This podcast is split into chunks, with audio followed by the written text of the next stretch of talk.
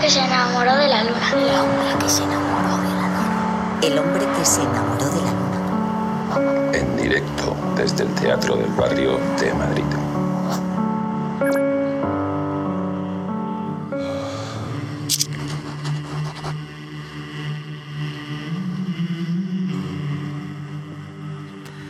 Seguimos en el segundo bloque de la edición del hombre que se enamoró de la luna y lo vamos a hacer prácticamente despertándonos un sueño porque es muy especial hacer el programa de radio en un teatro y ahí estamos aquí en el Teatro del Barrio compartiendo escenario con dos actores que, a los cuales le hemos seguido en la carrera y tenemos unos minutos de radio y de teatro. Público lunero recibimos con un aplauso trememundo al gran Gonzalo de Castro y Tristán Ulloa.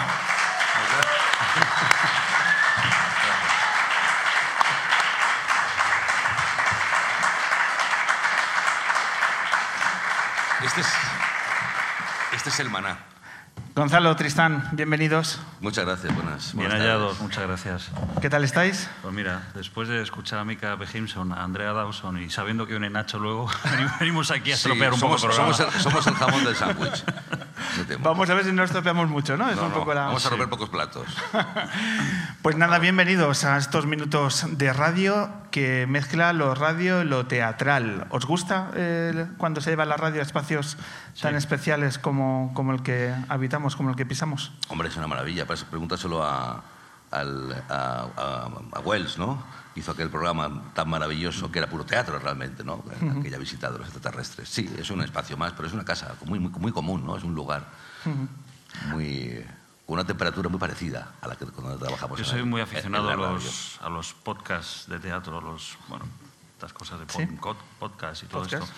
Y de hecho he participado en alguno y, me encanta, me encanta lo que sugiere es escuchar solo la voz y, y que sea el espectador el que pone la producción, ¿no? De, de alguna manera, los decorados, las caras, todo. sí. Eso es. Pues vamos a ver cómo nos sale. Yo creo que nos va a salir muy bien estos minutos donde vamos a hablar de vuestra obra de teatro, de El Precio, que estáis protagonizando estas semanas en el Teatro Pavón Kamikaze de Madrid. Pero antes, para ubicar si hay algún oyente, si hay alguna persona un poco despistada, Despistada, que está comiendo en el ahora no público. está- sí. Claro, vamos a ver un vídeo donde pone contexto de los dos invitados que tenemos aquí presentes. Así que vamos a ver estos dos minutos y vamos a hacer un recorrido rápido por la trayectoria de Gonzalo de Castro y Tristán Ulloa.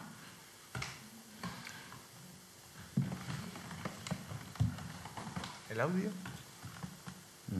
Vamos. Es cuando hacía cine mudo esto, ¿no? esto es cine mudo. Yo soy una persona muy mayor, como sabéis. Empecé en el 1910. Son los espectáculos. Todavía era toda mudo, pero estaba muy bien. Eso es. Sí, sí, oye. vamos, a, vamos a volver a intentarlo. Toma dos, porque la, hacemos un programa de radio. Nadie ha dicho que sea una radio perfecta. Bueno, el sonido Lo está sobrevalorado. No, perfectas no. Efectivamente.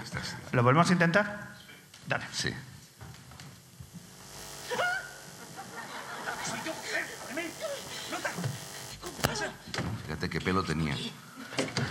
Vemos las primeras diferencias. Estamos viendo. Yo solo? tuve pelo. Sí, no me ha seguido nadie. Vale. Gonzalo, es que trae mala suerte ver a la novia antes de quitarse los rulos. Carlota, eso es antes de la boda. Ah, ¿Eh? sí, perdóname, es que, es que con lo de la boda, la cena, tus padres, es que me voy a volver loca. Cariño, creo que te has ajustado mucho los rulos, a lo mejor. Ay, perdóname, estoy, estoy muy nerviosa. ¿Y, ¿Y si no les gusta la cena? ¿Y, ¿Y si no les gusta la casa? ¿Y, ¿Y si no les gusta mi novio? Resulta que tu novio soy yo. Prométeme que no nos vamos a casar nunca. Pero final no pensarás que eres una mujer gafe, ¿no? Eso es impropio de ti. Mateo, ¿Qué? cállate. ¿Qué tal está? 6, 4, 5, 7. Hombre. 6, 4, 5, 7, señor. Sí. Está muerto, señor. Y 6, 4, 5, 9. ¿Cómo está? Ha dado a luz. Bien. Hay trabajo que hacer. Encontrar al culpable. ¿Quién es? Eso, señor, todavía no lo hemos podido verificar. ¿Habéis preguntado al paciente? Sí, señor. ¿Y qué ha dicho? Se ha mostrado evasiva, señor. Ha dicho que no podía estar completamente segura, puesto que la mayoría del personal había tenido relaciones con ella durante el último año. Y eso solo lo sabemos unos poquitos en el mundo. Pero también es la isla del buen tiempo y la isla de los deseos. Si te falta algo, las locas del fondo del mar te lo hacen y cuando lo tengan acabado te lo regalan. Solo hay que tener cuidado con una cosa, los agujeros del suelo. Aunque no importa mucho, porque también es la isla en la que nadie se muere. Por ejemplo, si te caes, luego puedes elegir la vida que quieras o ser el pez que más te guste. Bueno, entonces tengo que decidir a qué orden de extradición le doy prioridad. A la de Colombia, con cárceles preparadas con todo lujo para héroes como usted, o a la de Estados Unidos, donde se va a pudrir el resto de su puta vida.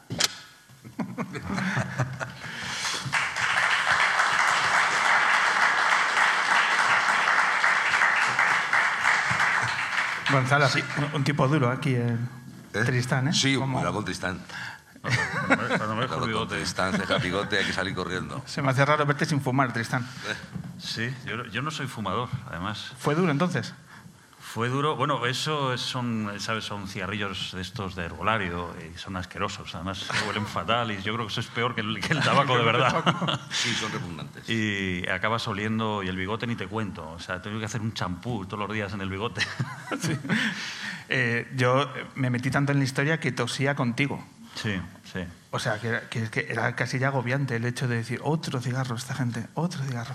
Pero bueno. Sí, bueno. Bueno, yo, perdonadme, yo, te- yo te- yo tengo que deciros que yo trabajé con la insigne Amparo Baró Sí. y Amparo Baró se fumaba tres paquetes diarios de educados. Ostras. Entonces era uno detrás del otro y era esa sensación, pero era fantástico, porque yo lo llevaba muy bien. Ah, ya no le Y tenía ¿no? siempre el detalle, porque era fantástica, llevar siempre una pequeña botella, una ampollita de colonia, y de cuando ch, ch, ch, hacía así muy rápido, pop, hacía la mano, por, ella entendía que molestaba el, el- el olor, entonces siempre hacía... A veces, se equivocaba y se echaba... Exactamente, Eh. entonces se ponía un poquito de fairy en la cara, no en serio, pero Amparo eh, fumaba mucho y era... Estaba muy normalizado en el plato, Mm. cosa que no es normal que a un actor le deje fumar en un plato. ¿Y eso, eso, eso se ha cambiado mucho también? No, la- no, ya en no, los- fumo, yo no- ya no puedo fumar, nadie no se fuma en los platos. Pero Amparo tenía una bula. Pero en los rodajes. En los rodajes, eh, cada vez ves que los guionistas van torciendo la mano. micro, por favor. Van torciendo la mano en el sentido que eh, aquí ninguno fuma, ninguno come y el otro me también me lo callo. Porque al final eh, todo es como blanquito, ¿no? Hay que tener cuidado con eso. Y en el, y en el Se puede- teatro... se debe si- fumar. Si hay un personaje que fuma, tiene que ser un, un- un cigarrillo de estos de, de herbolario. O sea, Eso por no, ley no puedes fumar un... Por exigencias dramáticas se podría... sí, sí. No tome azúcar, lo mismo. Eh, ahora hablaremos de- del precio, de cómo se está desarrollando esta función, pero eh, ¿desde cuándo coincidís en los escenarios? Hemos visto, os hemos visto compartir en este vídeo, en este audio, una Sí. obra de El Invernadero, pero ¿cuál fue la- el primer estreno? ¿Os acordáis el, el primer día que compartisteis escenario? ¿Dónde fue? En, en Avilés. En Avilés, sí. En Avilés cuando estrenamos Invernadero. Sí. Que fue un estreno mejor. Mejor no hablamos. Al día siguiente, lo, lo malo de los estrenos es que a veces al día siguiente hay otra función. Entonces Sí, y estrenamos por todo lo alto, quemamos todas las naves esa noche y la segunda función, pues teníamos eh, función en, en Gijón, que había mil espectadores en el Teatro Jovellanos y este señor y yo íbamos heridos de, de muerte. Sí, aún así Íbamos la función. supurando, la llevamos, la llevamos a supurando buen- heridas. a buen puerto la llevamos. Nos hemos conocido demasiado tarde en el escenario, Tristán. Sí. Quiero decir, eh, porque francamente creo que trabajamos muy bien. Yo le tengo gran, perdón, gran admiración y gran cariño, pero, pero demasiado tarde. Espero que los próximos años nos juntemos más a trabajar. ¿Cómo se elabora la química de dos actores encima de un escenario? ¿Vosotros lo veis enseguida que, que esa química nace con un actor más que con otro? O sea, Sin ¿cómo, duda, cómo se generan esas, esas cuestiones? ¿Enseguida ya se palpa? Yo creo que sí. Yo creo que es una pulsión, es una pulsión del alma y también es una pulsión de la escucha. Pero hay algo que, que, bueno, que ocurre y, y sabes que... Y algo creo que es muy importante en la vida, pero para todo, ¿eh? para el día a día, para tu casa, para el amor, para el trabajo, que es la admiración. Entonces, cuando yo eh, tuve la fortuna de tener a mi lado a Tristán, que te- yo admiraba su trabajo y le tenía gran respeto, enseguida había que una sintonía, ¿no? Entonces, eh, eso es muy, muy, muy importante. Y una franqueza. yo, por corresponderle, vamos, totalmente de acuerdo. Sí, verdad. Le correspondo con mi admiración. Pero eh, estoy de acuerdo con el tema de la, de la escucha. La escucha es fundamental porque uno, por más que lleve preparado su personaje y tal, al final te pones delante de otro actor que hace otro personaje y te está hablando y, cada día, cada noche la función es diferente. Y, a lo mejor pues un día te da una réplica de una manera y tu contestación no será exactamente la misma. Yo creo que la química es, es eso, es, comunicarse. Y con actor, hay actores que son eh, pladur, que realmente no es como un frontón, que tú le das lo que le das y la pelota te, te vuelve otra vez a la cara. Y hay actores que eh, lo que les das lo filtran y te devuelven otra cosa más grande todavía. Entonces, para mí eso es la química, ¿no? De repente encontrarte con un actor que, que, que, recibe lo que le das y te devuelve otra cosa que te sorprende también, ¿no? ¿Esa química os hace crecer como actores? Sin duda. Eso sí. es una levadura en el escenario. ¿Cuántas complicidades, complicidades os habéis creado en el escenario? ¿Cuántas cosas que no nota el público os comunicáis más allá del texto y de vuestros personajes? Infinitas. ¿Se puede saber un alguna? texto como este, quiero decir, cuando entremos un poco en harina con el precio, o podemos decir que Sí, levantar la veda ya. sí. Pero un texto como este, donde las palabras son palabras de verdad y donde, donde, donde el autor, por supuesto, es una cumbre del teatro, como es Arthur Miller, eh, poner, es como cuando uno hace Valle Inclán, cuando tú tienes palabras con, con, con tanta encarnadura, que las tienes que defender bien, eh, si tienes, como dice bien eh, Tristán, eh, tu partener, tu persona, tu compañero en escena, eh, está en la misma sintonía, en la misma eh, línea que tú, ocurren cosas porque también, como dicen, los ojos también trabajan. Entonces, eh, yo sé perfectamente, porque conozco a ese señor y él me conoce a mí, cuando uno desaparece, cuando la persona Gonzalo de Castro y Tristan Ulloa en el escenario desaparecen y solo están los personajes trabajando, ocurren cosas alucinantes, hermosas, bonitas, que tienen que ver con, bueno, pues con lo que decimos, pero también le pones, lo salpimentas con tu vida. Entonces yo sé que hay de- determinadas palabras, frases y fraseos que van a lo más profundo de mí, de la persona que soy, en compañía de Tristán. Esas cosas pasan, pero solo pasan cuando uno, uno está batiendo cobre bueno. ¿Qué tiene que ocurrir cuando estáis compartiendo escenario para que sintáis esta noche está siendo especial? Cuando decís que no todas las funciones son iguales, ¿qué os hace sentir el hecho de que lo que estamos haciendo hoy es mejor de lo que estábamos haciendo ayer?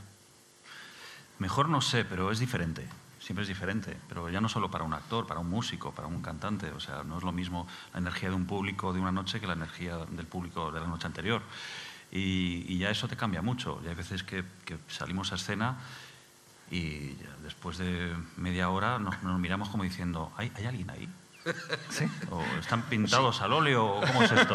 Sí, sí, y hay otros días que nada más salir te das cuenta, ya no hablo de reacciones de risas, o de, te das cuenta que hay un, hay un bullir, hay una, una energía que, que eso te, te, oh, te pone, te pone y, y provo- provoca mucho vértigo. Provoca mucho vértigo saber que hay ahí 400 personas cada noche y, y que no sabes eh, qué, qué- qué- qué va a pasar. Como el otro día, hace dos noches, tuvimos una, una, una función preciosa Sí.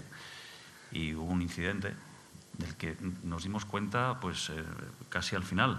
Eh, pues un señor se mareó, tuvo un, un, ¿cómo Un se llama? desmayo. un desmayo y tal, empezó a arrastrarse por el patio de butacas e intentó llegar a la... Un señor mayor, el pobre, intentó llegar a la, a la puerta y le ayudaron entre cuatro o cinco personas y era el monólogo final mío y tal, y un momento dado que digo, ¿qué, qué pasa? ¿Qué pasa? Y entonces mi- miré al patio de butacas y vi cómo sacaban a un señor entre cinco o seis y digo, ¿qué, qué ha pasado? Estaba todo, el- todo, todo el público estaba mirando para allá. Y me quedé así un rato, terminó el tema, se sentaron todos y volvieron todos a mirarme. Ya, pues vamos a seguir. Y la gente siguió metida. Y la, y la ovación al final fue tremenda. Fue como decir, entender el momento, entender lo que ha pasado y entender que, que, la vida siempre está por encima de otras cosas. El, el espectáculo no siempre debe continuar. Yo no estoy de acuerdo con The Show Must Go On, pese, pese a lo que pese. No. Yo creo que hay cosas que, que hay que tener en cuenta, como, como en este caso lo, que- lo que ocurrió la otra noche. ¿no? ¿Tú mantuviste el texto en todo momento? Mantuve el texto, mantuve un poco el mosqueo al principio, porque pensaba, ¿qué pasa? No sabes lo que pasa. Ves en la oscuridad, ves gente que se mueve, que abre la puerta, que cierra y tal. Pero bueno, eh, como ves al público distraído, mm, eh, algo está pasando. Y luego te lo explican. Ha pasado esto. Puede pasar algo malo, como fue Claro. el caso, ¿no? No iba a decir, perdonad, iba a decir que eh, tiene razón Roldán, porque además yo creo que eh, eh, esa sinergia que ocurre con el público, que es fundamental, es la droga nuestra. Es decir, eh, cuando estamos ante cajas, antes siempre, todos los días antes de... Hay una pequeña liturgia antes de comenzar la función, como cualquier músico. Hoy tenemos a una mujer que ha estado cantando, también sabe de qué hablamos. Antes de empezar, cinco minutos, bueno, pues ocurren cosas, hay saludos, hay buenas palabras. Está mi hijo delante, cuidado con lo que dices. Sí, no, sí, sí, hombre, sí. Pero lo que quiero decir es que esa, esa sinergia existe. El otro día tuvimos una función muy seca. Una función seca significa como es que parece que el público no ha venido. Estando, a veces que uno está en el escenario, pero tú no has llegado. Está únicamente la mitad de ti. Hay un público muy seco el otro día. Pero es esa droga la que nos engancha a nosotros a estar en estos tipos de trabajos. Es alucinante, es incomparable. Yo todos los días me siento con mi compañero Eduardo Blanco, magnífico actor argentino, que tenemos el placer y el gusto de compartir con él este trabajo, que ha compuesto un personaje extraordinario. Y cuando es como el circo romano, ah, oyes a la gente, no la ves, pero hay un Elizabeth, por favor, claro, Elizabeth Gelaber también, Sí. los cuatro, ¿no?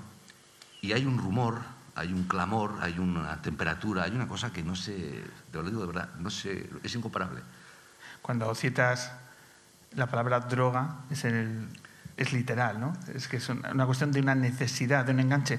Sí, Eh, sí. La, la droga del teatro es más pura, siguiendo eh, esta línea argumental, es más pura que, que la televisión, que el cine. El teatro cala mucho más para un actor o para vosotros. Bueno, es. Yo, a mí, cuando me dicen, ¿qué prefieres? La típica pregunta que hacen mucho- Sí. muchos. Carne o pescado. Ah, carne Sí. pescado. Y a mí me gusta todo. Yo soy omnívoro. En, el- en la, en la interpretación me gusta todo. Y me gusta incluso interpretar delante de un micro. Eh, y, y creo que es verdad que, que la adrenalina que produce el teatro, de esto no hay segunda toma de esto, hay que tirar millas, pase lo que pase hay que tirar millas, pues eh, eso es otra cosa, eso es otra cosa y es verdad que, el que lo ha probado lo sabe y el que lo ha probado lo disfruta o lo sufre, pero es adictivo, es adictivo y, no solamente, repito, no solamente con los actores, pasa también con cualquier persona, un bailarín, con un músico. Y bueno, no es lo mismo estar en un estudio o estar en un plató donde venga, oye, vamos a repetir, a retomar una frase, un plano, no sé qué, tal. Ahora en este plano te quiero más. No, aquí esto es. Yo subo al escenario en esta función y estoy hora y tres cuartos en escena sin salir del escenario. Y, y yo cada vez que salgo pienso, bueno, me tiro al océano y a ver cuándo encuentro la otra orilla y de qué manera la encuentro. Y es, es, eso pone muchísimo. ¿Y esto requiere una preparación especial? O sea, a nivel físico y mental, el hecho de estar tanto tiempo en primera línea eh, sujetando un texto como El precio, supone que cuando acabas dices, el desgaste es otro respecto a otras obras. Requiere una vejiga de acero. Porque a nosotros nos gusta beber mucho antes de la función para estar bien hidratados y tal. Y, y yo aquí me tengo que controlar mucho con el agua porque, claro, es que aquí los compañeros van entrando y saliendo, se hace su pipí, su popó y tal, y yo, yo no puedo. Lo tengo que De hecho, evaporar. termina con las manos siempre como la cintura buscándose algo para intentar tirar. Oye, me gusta mucho cuando, Gonzalo, citabas el tema de la liturgia. ¿Cómo alcanzáis, qué mecanismo, qué grado de, de concentración adquirís para decir, ahora estoy preparado para, por ejemplo, Tristán decías, una hora y tres cuartos. ¿Cómo llegáis a ese punto de concentración para decir, venga, eh, no- nos saltamos al océano? Es decir, ¿cómo, decidnos eh, cómo... Yo creo que eso ocurre una vez que ya ingresas, entras en el teatro, físicamente en el edificio del teatro, entonces eh, ya dejas la calle, dejas la comida, dejas la digestión y entras. ¿Cuánto, Entra. ¿Con cuánto tiempo de antelación entras al teatro? Pues con hora y media, Hora y media. Que es un tiempo razonable, Hora y media, dos horas a veces. o dos horas, sí. Porque también es una cuestión de, también de respeto a nuestro oficio. ¿no? Ya a mí, yo no concibo, y lo digo, entiendo que hay personas que lo hacen de una manera distinta. Yo no puedo entender que vas a enfrentarte a un texto, a un concierto y te llegues con media hora. Es, eh, es importante llegar al camerino, decir, hola, aquí estamos aquí. Y entonces, bueno, hay una cocción lenta, hay que hacer un caldo gordo para empezar a hacer la función, que significa cosas muy sencillas. Te vas cambiando, hay una risa, un cigarrillo, un intercambio, te pones tu peluca, Elizabeth se empieza a peinar, los rulos, pero todo en un sosiego, en un, en- siempre hay un tema de, de conversación, pero hay un momento en que cada uno va a su madriguera, que es su camerino, cierra y ahí ocurre, bueno, pues el milagro de cada uno sale Y ahí cada uno en su silencio. Travestido, vestido de lo que tiene que defender. Y luego cuando Eso se es la hacen la- las llamadas, la primera, es a la, la primera es a la media hora, la segunda Sí. es al cuarto de hora y luego te hacen otra a los cinco minutos. Y a los cinco- ya estamos entre cajas. Ya estás en, en el Estás escuchando al público. ¿Qué son las llamadas? Las llamadas son las que hace el regidor. El regidor es el, bueno, pues es el que maneja la función cada día. Tiene, pues, es como un realizador en televisión. Sí. Tiene un, un intercom que está comunicado con los técnicos de la cabina y está comunicado con los actores entre cajas. Y es el que coordina cuando empieza la función. Venga, a quitar luces, meter sonido, pa, pa, pa, ahí empezamos. Y es el que va marcando los tiempos. Y, y eso es eh, impepinable. O sea, lo que dice el regidor va a misa. Entonces, bueno, eh, y el estómago ya se pone duro. Yo siempre lo digo, porque si no, si no te ocurriera eso, seríamos unos, unos irresponsables. El día que no te ocurra eso, retírate. Lo digo de verdad. ¿eh? Si estás en una función como esta, defendiendo un texto como este, con un público ávido de salir, oye, que ha tenido la determinación de salir de casa, ha pagado una entrada de teatro, se ha metido en un sitio oscuro con, un- con unas personas que no conocen para que alguien les cuente una historia, me parece una maravilla. Me parece una maravilla. Yo disiento con, con, con Tristán en ese punto. Yo, el escenario a mí me, me- me- me gusta, me parece un sitio mágico y, ni- y irrepetible. ¿y yo qué he dicho? Otras cositas, luego te las voy a contar. De verdad, Luego te las voy a O sea, contar. tantas funciones juntos. Cuando no- hablamos de la química, ¿eh? y al final Sí, no sí. se escuchan, ¿eh? Eso no me lo quita, luego te las voy a contar. Eh, vamos a hablar del, del precio, del texto, de, de una obra que habla de las consecuencias, del pago que cada uno de nosotros tiene que pagar por las decisiones trascendentales que toca eh, eh, asumir en, en la vida. la vida. Eh, ¿Qué relación tenéis con este texto antes de, de enfrentaros a él? Bueno, antes de enfrentarnos a él, lo que tenemos una, es, primero una expectativa y una, y una directriz.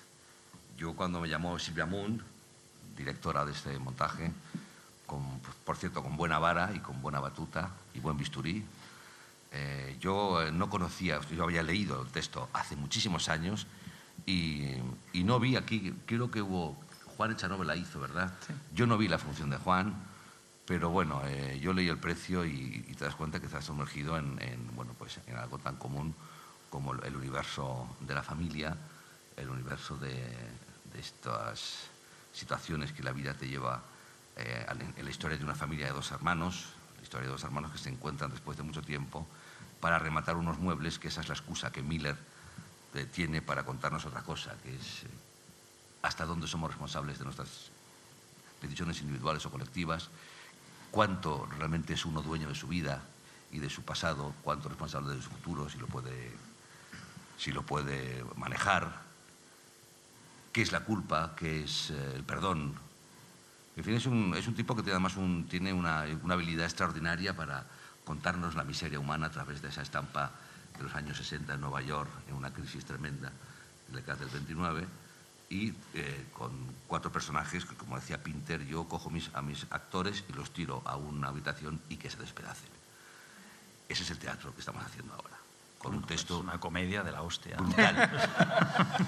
es una comedia... Es la comedia de estas navidades, ¿no? comedia- La comedia de tres reales, sí. Pesadilla, ¿no? De la Navidad. Es una mirada también en un contexto muy determinado del siglo XX, ¿no? que es pasar cuentas también a una crisis económica ¿no? que, sí. que está, está ahí latente. No puede ser más actual. Efectivamente, yo me preguntaba estos días leyendo sobre vuestra obra si dentro de 20 o 30 años, cuando miremos atrás y miremos eh, las cosas que están sucediendo en este país, en esta semana, en esta realidad, ¿qué conclusiones sacaremos cuando echemos atrás y veamos el precio de las conclusiones que como país estamos tomando a la hora de, de intentar salir adelante?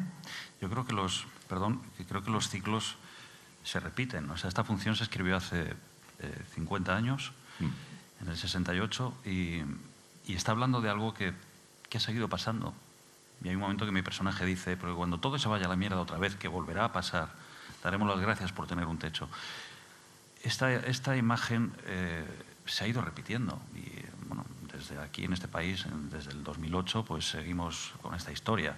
Dicen que hay, hay- hay quien dice que estamos saliendo, yo todavía no, no- no lo veo, pero, pero como las crisis económicas o los sistemas están pensados de una manera en el que las personas o los, los individuos eh, van en el, en el, vagón de carga, en el, en el último vagón, ¿no?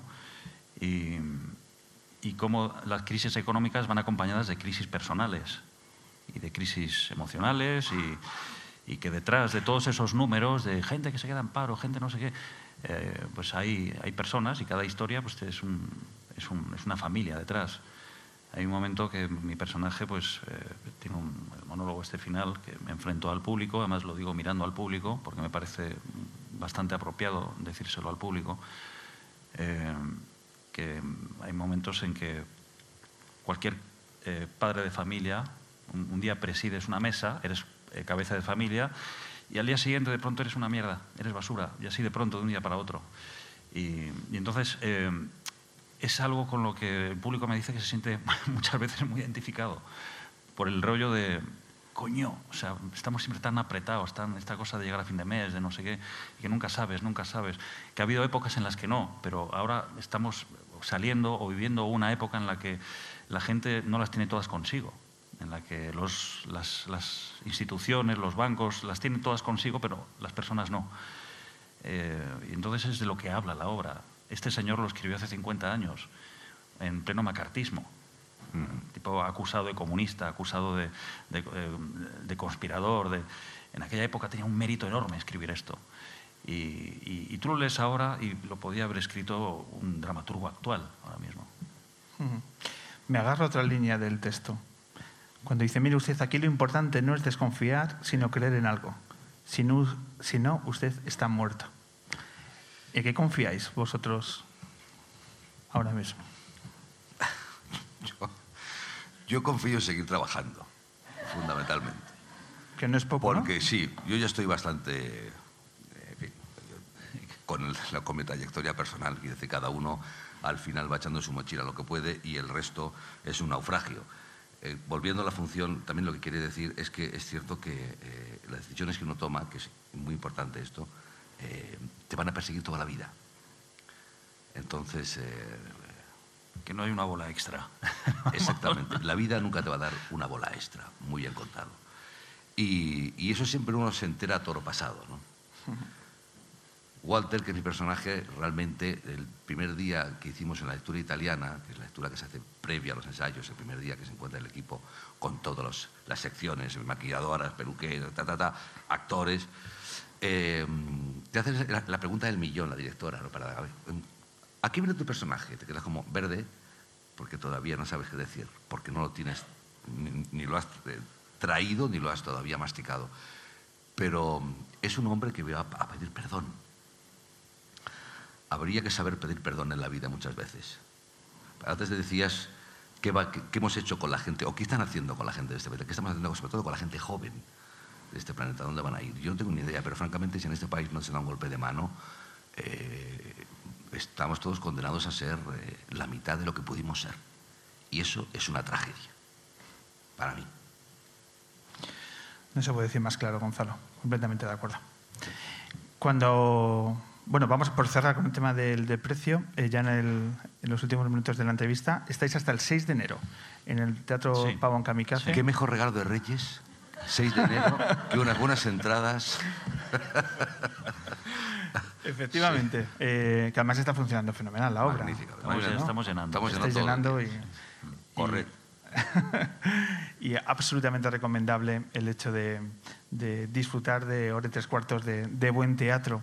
Pero como decía Gonzalo, eh, uno, una de las premisas es eh, la vida sigue, hay que seguir trabajando y Gonzalo, regresas al cine. Tienes... ¿Cómo? Tu regreso al cine, la película Sin Novedad, cuéntanos. Eh... Ah, bueno, sí, bueno, no, eh, pues no, no, puedo contarte mucho de las películas Sin Novedad porque es algo que hicimos hace dos años, la tengo un poco en el... Pero bueno, efectivamente, creo que viene ya con, con algunas, algunas nominaciones, algunos premios interesantes, una película que he hecho con Miguel Berzal de Miguel, un director jovencísimo, extraordinario, muy dotado, con una cabeza privilegiada que guioniza muy bien, que dialoga muy bien y fue una historia, bueno, en la, en la que colaboré, es una cosa pequeñita, uh -huh. pero parece que el, el, la singladura de la película y el rumbo que está tomando es muy prometedor. Estaremos en el Teatro Bellas Artes, en el Cine Bellas Artes ahora a partir del 10 de diciembre, creo que unos días, y es una película que, que creo que vale la pena ver, pero yo estoy igual que asombrado que tú, porque me lo han comunicado y digo, ah, qué bien. Son esas cosas que... Bueno, pues estaremos atentos también a ver, a ver Por qué favor. resultado tiene Sí. Sin Novedad, la película dirigida por Sí, Miguel y García eh, Berzal. Y, y Tristán, eh, después del fenómeno Fariña, de hacernos viajar en los 80 por Galicia, ahora te vas para México, ¿no? Vamos a estrenar estrenas Narcos. No, no, Bueno, no, yo no estoy. No, bueno, te has equivocado. no, yo, yo, eh, vamos a ver, yo, yo es verdad que intervine, hice una, una- un personaje pequeño en. Al final eran seis capítulos, pues se quedó al final en, en una cosa, eh, por un- en, en- en la tercera de Narcos. Pero no, he estado haciendo. No sé qué tienes por ahí apuntado, pero Terminator. sí. Snatch también, que haces el... Snatch, soy el, el- la serie Snatch, una serie eh, coproducción americana e inglesa. Eh, bueno, pues eh, la primera temporada se hizo en, en- en- en Londres y la segunda la hemos hecho en la Costa del Sol y bueno, soy el, el malo malismo. El de malo, el malo malo. Sí, sí.